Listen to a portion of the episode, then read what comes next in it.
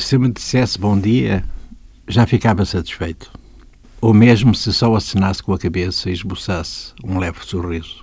Sobretudo quando chove e me fustigam os ventos árticos. Estou a uns 10 metros da porta, na arcada, junto à parede. O silêncio é a minha melodia. Sobressaltei-me porque a porta do prédio se fechou com estrondo. Pensei logo que fosse um sinal que me era dirigido. O medo entranhou-se-me porque fiquei com a sensação de que me tinha visto, eu que me julgava invisível. Sou invisível. Os cartões são da minha cor, castanho escuro. As mantas têm um encardido de anos e as manchas são da sopa da noite. É que me tremem as mãos, senhor.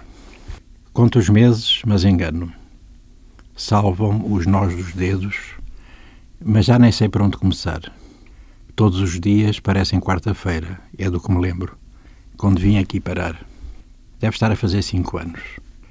Não sei que dia é hoje, mas faz sol.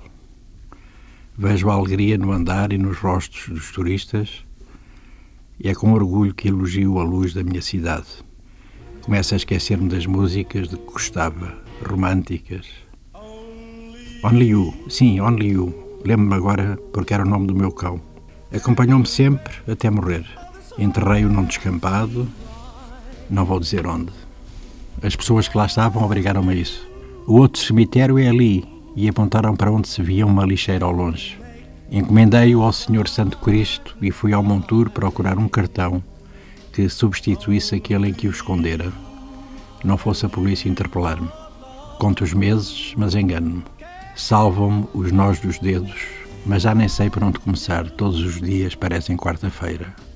É sempre isso do que me lembro quando vim aqui parar. Deve estar para fazer cinco anos. É isso. O senhor mora aqui há mais tempo. Vejo-o a sair e a entrar, a irritar-se com o estacionamento do carro. Conheço-lhe os hábitos, as pessoas que o acompanham, tantas, mas não vou contar a ninguém. Todos temos direito à nossa privacidade e eu não posso queixar da minha. Gostava de lhe dizer que fiz amizade com ele, não há necessidade de grandes falatórios quando a convivência se impõe. Aprendi que a amizade tem contornos muito diferenciados. Fico até com medo se, por milagre, por algum impulso que lhe desconheço, lhe desse para me cumprimentar. O senhor já abriu a porta do carro. Todas as ignições são uma maravilha. Peço-lhe desculpa por ter caído na tentação de querer ouvir um bom dia. Está sol outra vez. Seria uma redundância.